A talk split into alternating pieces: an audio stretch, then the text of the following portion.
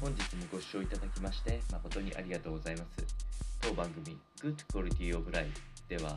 日々皆様がワクワクして過ごせるような新しいトピック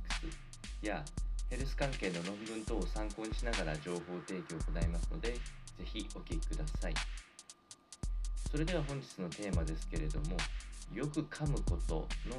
メリットについてご説明をしていきたいと思います。その中でも簡単に実践できるコツがいくつか出てきますので、ぜひ試してみてください。このお話は厚生労働省の e ヘルスネットの掲載記事を参考にお伝えをしていきたいと思います。まず大前提といたしましては、食事の際には、えよく噛んでご飯を食べることの方が良いというふうに言われている、えこのこと自体は皆さんもご存知かなと思います。えー、それに合わせてそのよく噛むことのメリットを抑えていくと食べ過ぎを予防することで、えー、糖尿病リスクを減少させることができるというふうに考えられております。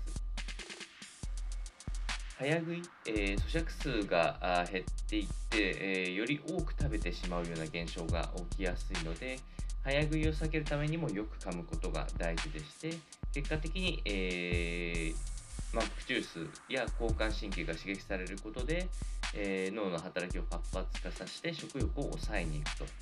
いうことができていきますので、えー、いつもお話しているホルモンのレプチン等の刺激も出てくるというところです。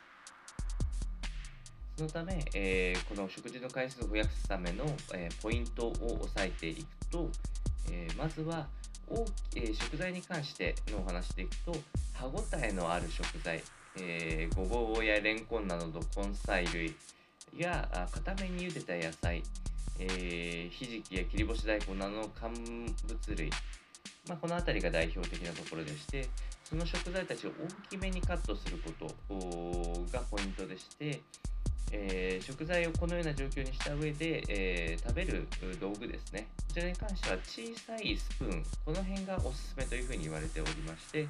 実際一口当たりにする食べる量っていうのを減らしていくと、えー、管理がしやすいということが分かってきておりますので、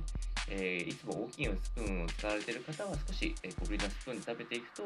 え食べる量を減らしやすいと思われますので是非試してみてはいかがでしょうか。